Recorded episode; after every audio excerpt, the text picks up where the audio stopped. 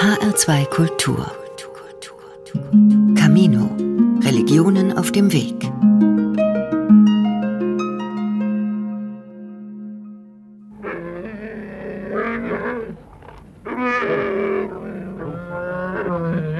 Er ist wieder da, der wilde Bär. Als mythisches Tier ein Faszinosum, als größtes Raubtier Europas ein Angstmacher. Jüngst mit Selbstschusskameras abgelichtet beim bayerischen Hinterstein, hoch in den Bergen des Ostallgäus. Ein Grenzgänger wohl aus Italien, wie sein Vorgänger Bruno, der die deutsche Bärenangst nicht überlebte und heute, ausgestopft aus Glasaugen blickend, im Münchner Jagdmuseum steht. Wird es dem wilden Einwanderer aus dem Süden nun genauso gehen? Der Bär ist ein Wesen zwischen Verehrung und Verteufelung. Immer schon. Wie sagte der Kirchenvater Augustinus einst schon im vierten nachchristlichen Jahrhundert drohend und prophetisch in einer Predigt? Der Bär ist der Teufel. Und eröffnete damit Jahrhunderte der kirchlichen Jagd auf das symbolische Krafttier der vorchristlichen indigenen Kulturen Europas. Mit Erfolg. Bereits im Mittelalter wurden die europäischen Braunbären in waldreiche und schwer zugängliche Gebiete zurückgedrängt. 1835 wurde im bayerischen Ruhpolding der letzte heimische Braunbär Deutschlands erlegt. Heute ist er allenfalls als melancholisch unberechenbares Tier im Zoo, in traurigen nachgestellten kleinen Wildnisgärten hinter Wassergräben, Elektrozäunen und Gittern zu beobachten als bedrohe er noch heute die christliche Moral und naturferne Zivilisation. Einerseits. Und ist doch andererseits nach Jahrhunderten aus der kulturhistorischen Verdrängung zurückgekehrt und hat seinen Weg in jedes Haus, in jede Wohnung, in jedes Kinderzimmer gefunden. Oh, ist das ein schöner Bär! Wo er zum Fetisch der Moderne wird, zum Kuscheltier im Kinderbett, zum ersten Partner der Babys, zum Spiel- und Sparringpartner beim Lernen sozialen Verhaltens. Ein künstliches Wesen, das fest in Kinderseelen wohnt. Als Puderbär, als Captain Blaubeer, Meister Petz, als Gummibärchen oder lustiger Balu aus dem Dschungelbuch. Probier's mal mit Gemütlichkeit, mit Ruhe und Gemütlichkeit. Jagst du den Alltag und die Sorgen weg. Verwirrende Vielfalt. Wer die Paradoxe der Beziehung zwischen Mensch und Bär erfassen will, ist nicht nur konfrontiert mit Spielzeug und Kitsch, sondern taucht tief ein in die Kultur- und Religionsgeschichte, in Mythos und Märchen, uralte rituelle Spuren und theologische Spekulationen bis zurück zu den Neandertalern. Es ist eine Seelenreise in kaum zu entwirrende Stränge aus Bewusstem und Unbewusstem. Denn der Bär ist heute primär ein Tier unseres Innenlebens. Kaum jemand ist in den letzten Jahrhunderten dem zotteligen großen Tier Aug in Aug in freier Natur begegnet, wie der Anthropologe, Naturforscher und Schriftsteller Wolf Dieter Stoll. Das ging nur in Amerika, denn hier gibt es ihn nicht mehr. Die dramatischste Begegnung hatte ich einmal, als ich in der Wildnis von Montana gewandert bin. Es war am Abend, Himmel färbte sich rot, die Kojoten sangen ihre Geistergesänge. Bin dann auf einen Butte, das ist so eine Anhöhe, gelaufen und gerade als ich über den Gipfel kam, kamen von der anderen Seite her drei Grizzlies.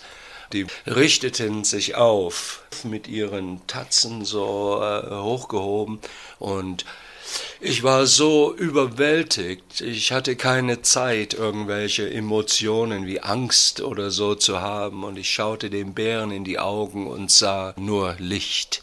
Es war wie im äh, Märchen, dass der Bär ein leuchtendes, goldenes Sonnenlicht in sich hat. Und ich muss in einem tiefen Trance gefallen sein.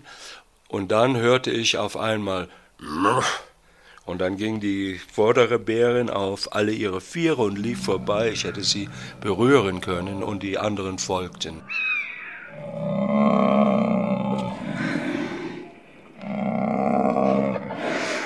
Kein analytischer Bericht eines Biologen über den Ursus horribilis, wie er sogar wissenschaftlich bedrohlich heißt.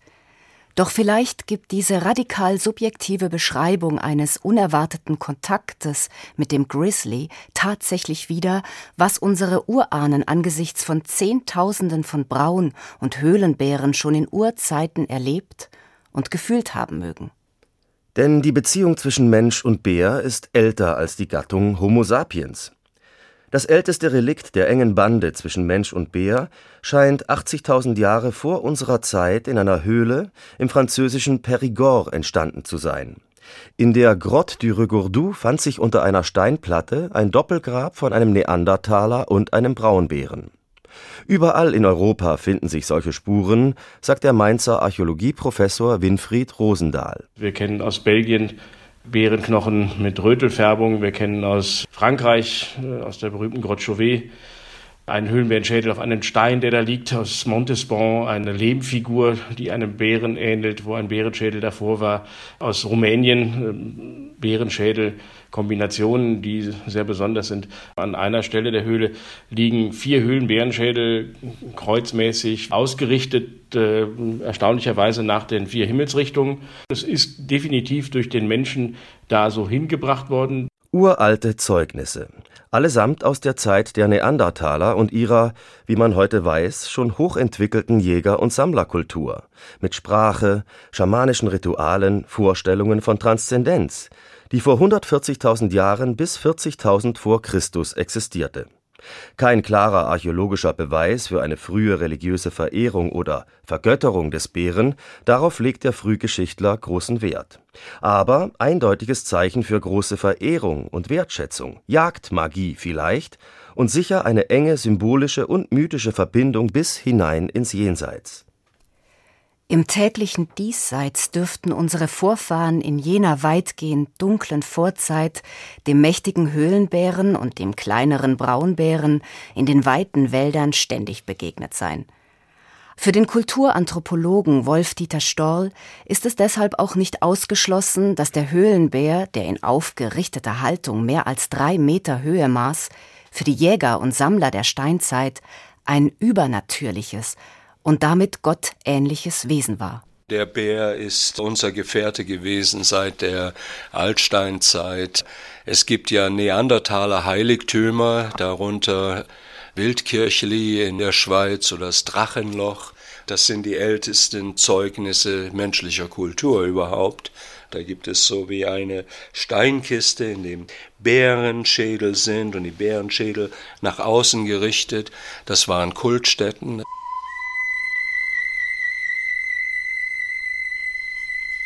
Zehntausende von Gebeinen wurden in manchen alpinen Höhlen gefunden.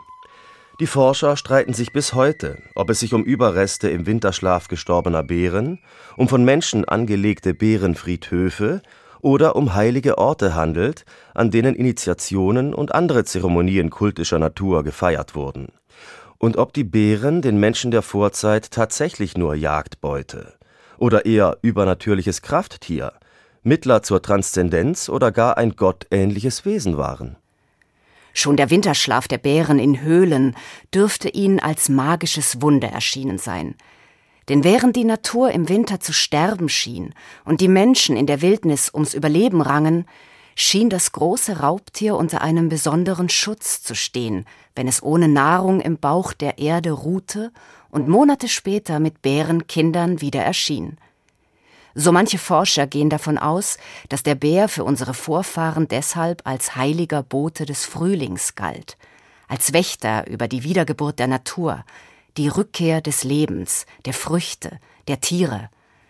Ein natürliches, wie übernatürliches Wesen, mit dem man sich gut stellen musste, vermutet die schwedische Psychotherapeutin, Mythenforscherin und Autorin Asa Lilienroth. Kalt war es und gefährlich war es. Und der hat sich zurückziehen können und hat sogar seine Kinder geboren in dieser Zeit. Und das war ja ein kleines Wunder. Ich glaube, dass er das war, ein Brückenbauer. Ein Brückenbauer, aber zu einer kosmischen Natur, zu einer Kraft, die sie nicht erklären konnten. Eine Kraft, die da war, diese Kraft hat ja auch den Bären geholfen zu überleben im Winter. Diese Kraft bringen die Vogeln zurück. Es symbolisiert was Gegensätzliches. Es symbolisiert die Natur und die Natur gibt es nur, weil es Geburt gibt und Tod. Auch unsere Vorfahren werden beim Blick nach oben schon die Sternbilder erkannt und benannt haben. Und da waren zeitlos bei Nacht ganzjährig zwei Himmelsbären zu sehen. Die Sternbilder des großen und des kleinen Bären, wobei sich das ganze Universum zyklisch um den Fix- und Polarstern drehte, der den Schweif des kleinen Bären markierte. Die zirkumpolaren Erdregionen, die unter diesem Sternbild lagen, nannte man Arktis. Arktos ist das altgriechische Wort für Bär. Er schien alle diese Ebenen zu verbinden, die Unterwelt der Höhlen, die Lebenswelt der Tiere und Menschen, die unbegreifliche Ebene des Himmels, der Sonne, der Sterne. Das machte ihn zum Wanderer am Baum des Lebens oder zu einem Götterboten zwischen Himmel und Erde, vermutet die finnische Historikerin, Archäomythologin und Autorin Karina Kailo. Of course, the ancients Natürlich beobachteten unsere Ahnen den Sternenhimmel. Und der große Bär am Himmel war für sie Zeichen einer kosmischen, zyklischen Verbindung zwischen Himmel und Erde. Sie waren wohl wie ein spiegelbildlich verbundener Mikro- und Makrokosmos und zudem verknüpft mit dem Ahnenglauben und den indigenen Weisheitstraditionen. Die Bären und frühen Schamanen reisten in den Himmel und brachten Heilung, Information, Weisheit und Wissen. Die Höhlen, aus denen denen im Frühling wie ein Wunder die Bärenkinder kamen, waren zugleich die Orte von schamanischen Initiationsritualen. Der heilige Status der Bären war zentral verbunden mit dem Mysterium der Geburt. Und dass er als Höhlenbewohner in den Schoß der Erde einging und im Frühjahr mit Nachwuchs wieder auftauchte, ließ ihn in der Fantasie unserer Vorfahren zum Liebhaber der großen Erdmutter werden. Ursus, ist der übergreifende Gattungsname für Bären. Orsus, das altgriechische Verb für gebären. Gebären.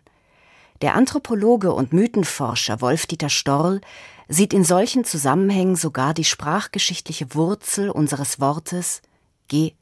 Bärmutter. Im Herbst geht er in die Höhle, also er geht dann in die Tiefe und bei unseren Vorfahren war es, er geht zu der Göttin, zur Frau Holle, die in der Höhle, die im Verborgenen lebt.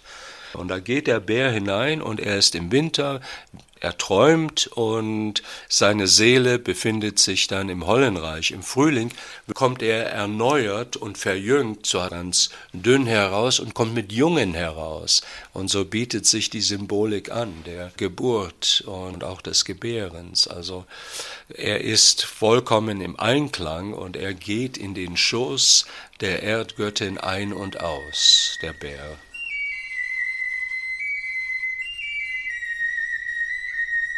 Wer eintaucht in die archaische Wahrnehmung, ihre mythischen Bilder und Vorstellungen, kann schnell eine ganze Bärenkosmologie entwickeln. Gedankliche Spekulation, fraglos. Denn geblieben sind kaum mehr als Knochen, Höhlenmalereien, vereinzelte Sagen und Schöpfungsmythen sowie Spuren uralter Rituale. Sie reichen mehr als 80.000 Jahre zurück, in Zeiten, als die Neandertaler Europa durchstreiften. Vor rund 40.000 Jahren wanderte der moderne Mensch ein und begegnete über Jahrtausende den Kulturen seiner Vorgänger. Nach der letzten Eiszeit vor 10.000 Jahren verbreiten sich die Kulte dann besonders im zirkumpolaren Norden von Nordamerika über Skandinavien, Russland, Sibirien, den indigenen Ainu-Kulturen des alten Japans bis nach Nordamerika. Diese enorme Zeitspanne macht deutlich, dass die tiefe Verehrung der Bären uralt ist. Spuren sind bis heute bei den amerikanischen First Nations, den skandinavischen Sami-Nomaden und indigenen sibirischen Völkern zu finden.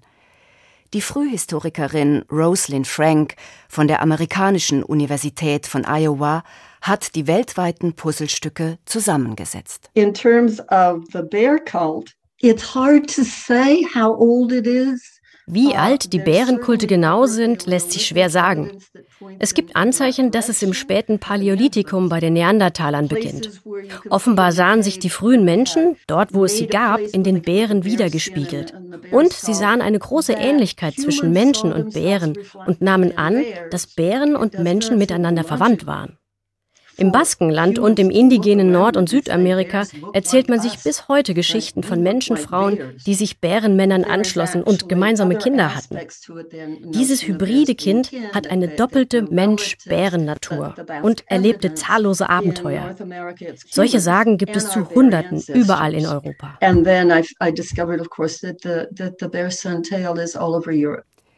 Im Mythos der nordskandinavischen Samen gebiert der himmlische Sternenbär gemeinsam mit der Sonne einen Sohn, den er auf die Erde schickt, wo er sich mit einer Menschenfrau vermählt und beide zum Schöpfungspaar des Nomadenvolkes werden.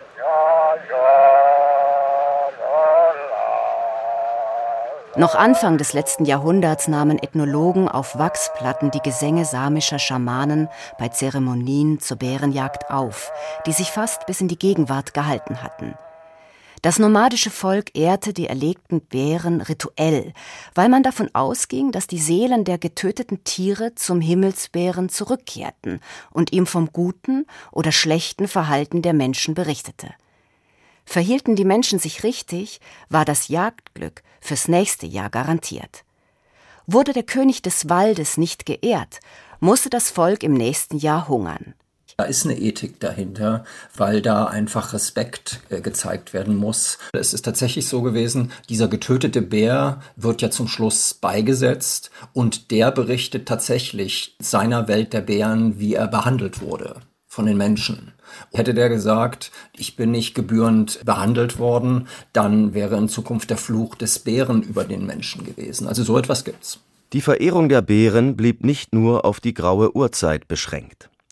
Denn auch in der griechisch-römischen, der germanischen und der keltischen Mythologie im antiken Abendland gibt es zahlreiche Belege für Bärenkulte, bei denen es sich nicht selten um Initiationen handelte.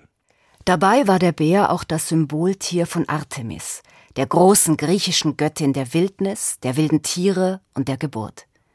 Kein Zufall, dass Texte aus dem alten Griechenland von einem Bärenritus für junge Mädchen berichten, die am Ende ihrer Kindheit und an der Schwelle zum Erwachsensein standen, glaubt die Schweizer Mythenforscherin und Psychoanalytikerin Ega Friedmann die Geschichte von Artemis und der Göttin des Waldes, dass die jungen Mädchen, die in dieser Übergangsphase waren von Kind und junger Frau, dass die die Möglichkeit hatten, in diesen Bereich zu gehen von Artemis und sich dort in Bärenfälle kleideten. Und in dieser Zeit, wo sie in diesen Bärenfällen lebten, unter sich waren, sie waren natürlich auch nicht sehr attraktiv, denn diese Bärenfälle sind kratzig und stinkig und bis sie sich sicher genug waren, wer sie sind und was sie mit der Welt teilen wollen.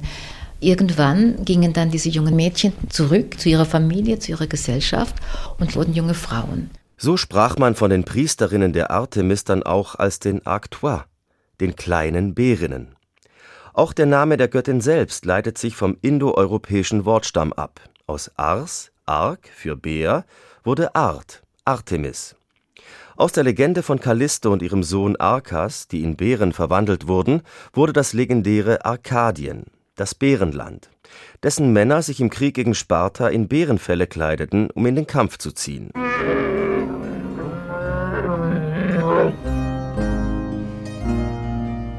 Bei all diesen Spuren liegt es für zahlreiche Forscher und Forscherinnen nahe anzunehmen, dass sich um den Bären über Jahrtausende und den halben Erdball eine ganze Religion mit Ritualen, Zeremonien und Kulten gebildet hat. Die klassische Geschichtsforschung meldet, zumindest für die Altsteinzeit, an dieser Stelle aber Zweifel an, weil die archäologischen Belege ihr nicht ausreichen.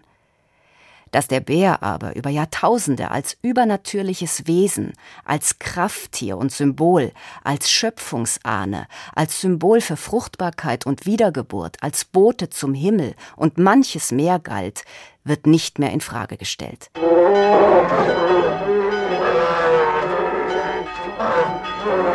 Die frühen Missionare des Christentums stießen allenthalben auf den Bären, als sie das heidnische Zentraleuropa von der neuen Religion überzeugen wollten. Die Bärenkulte, deren Zeuge sie wurden, erschienen ihnen furchteinflößend, wild und abscheulich. Die Verehrung des Bären unheimlich, die freizügige Wildheit der ihm gewidmeten Zeremonien an den Feiertagen zum Anfang und Ende des Winterschlafs zutiefst sündig. Doch der alte Glaube war über Zehntausende von Jahren alt und tief verwurzelt. Ein Sieg über den Bären schien da gleichbedeutend mit einem Sieg über das Heidentum. Und mit dieser Einsicht begann der Klerus mit einem jahrhundertelangen Feldzug gegen den europäischen König der Tiere. Die Bärenfeste im Kalender wurden mit christlichen Heiligen besetzt. St. Martin am 11. November war in vorchristlicher Zeit beispielsweise der Tag, an dem die Landbevölkerung mit dem Beginn des Winterschlafs beim Bären in wilden Festen gefeiert hatten. Aus dem wilden Bärentag wurde Marie Lichtmess. Die Theologen fuhren schweres Geschütz auf. Der Bär wurde zum Sünder und durch Augustinus, wie anfangs gehört, gar zum Teufel persönlich erklärt und entheiligt, vertrieben, dezimiert. Gegen Ende des Mittelalters hat die Kirche zwar nicht den Teufel selbst besiegt, aber den Bären, den in ihren Augen wichtigsten Komplizen Satans, endgültig niedergeworfen. Doch was kulturell verdrängt wird, ist nicht verschwunden, verbirgt sich in Geschichten, modernen Musicals oder Filmen von Der Schönen und dem Biest. Die Faszination und Angst gegenüber dem Bären aber wurde zum Archetyp am Grund der Seele und kommt von dort machtvoll wie ein großer Schatten zu Bewusstsein, wenn das vertriebene Tier wieder mal in unseren Breiten auftaucht, in aller Ambivalenz zwischen archaischer Angst und heiliger Faszination.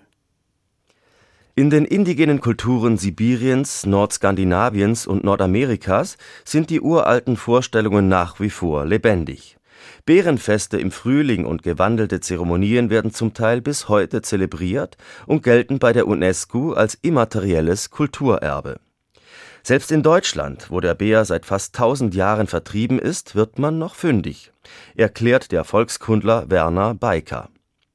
Besonders in Hessen ist der Bär, als Figur des Strohbären, als skurrile Verkleidung im Fasching zu entdecken zu einer Zeit im Jahr, in dem man früher wilde Feste feierte, weil der Bär aus der Winterruhe kam. Im hessischen Vogelsbergkreis tauchen Strohbären auch am 27. Dezember in Umzügen auf.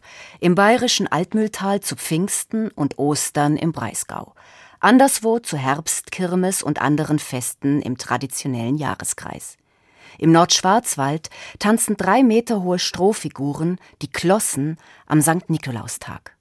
Und manchmal verbirgt sich der Bär in anderen Gestalten, vermutet die Mythenforscherin, Ethnologin und Historikerin Rosalind Frank. So in der Figur des schrecklichen Krampus, der am St. Martinstag als haariges Monster den Nikolaus begleitet und kindliches Wohlverhalten prüft. Exakt an dem Tag, an dem in alter Zeit ein wildes Fest gefeiert wurde, weil der Bär in die Winterruhe ging. In Bavaria in bayerischen Umzügen ist es der christliche Heilige selbst, der mit dieser Gestalt von Haus zu Haus zieht und ihn an der Kette hält. Da ähnelt er dem mythischen Bärensohn. Wenn meine Interpretation dieser Charaktere korrekt ist, dann verbirgt sich auch darin ein hybrides Wesen. Ein Mittler, der uns symbolisch mit den Bären als unseren Urahnen verbindet. Es ist, als hätte die jüngste Bärenspur in den Allgäuer Alpen auch die Spuren in die Tiefe der Vergangenheit geöffnet. Als wären auch die rationalen Menschen im christlichen Deutschland tief innen noch verbunden mit den Fantasien und dem Glauben der mythischen Vorzeit und als wäre die Geschichte der religiösen Weltdeutung um ein Vielfaches älter als die paar tausend Jahre biblischer Erzählung. Ob es einst eine Bärenreligion gab oder nicht, ist dabei nicht länger interessant. Das große, wilde Wesen Bär war unseren Vorfahren ohne Frage ein besonderer Zeitgenosse. Natürlich wie übernatürlich. In den alten Spuren und Geschichten aber verbirgt sich mehr – es ist eine indigene Vergangenheit, lange vor dem Beginn der Zivilisation, die mit ihren Riten auch in unseren Breiten das Gleichgewicht des Lebens ehrte, das heutige Menschen und Kulturen weitgehend verloren haben. So könnte ein Blick zurück unsere Perspektive auf Gegenwart und Zukunft verändern, hofft die finnische Historikerin Karina Kailo. It's a very rich myth es ist ein reicher und sehr alter Mythos über Geist, Fantasie und Bedürfnisse des Menschen. Und zugleich transportiert er tiefe spirituelle und ethische Werte. Das waren keine primitiven Menschen damals, sondern sie praktizierten auch hier indigene Weisheiten, die nachhaltige Lebensformen schufen. Wir können nicht zurück oder es kopieren, aber darin liegt viel Wissen, das wir in Zeiten von multiplen Krisen brauchen können. Wir sind aus den alten Werten der Balance herausgefallen und bedrohen damit den Baum des Lebens. Die alten Mythen warnen uns vor den Folgen und erinnern an sehr aktuelle ethische Grundregeln der ökologischen Balance. Nicht mehr zu nehmen, als vernünftig ist. is rational.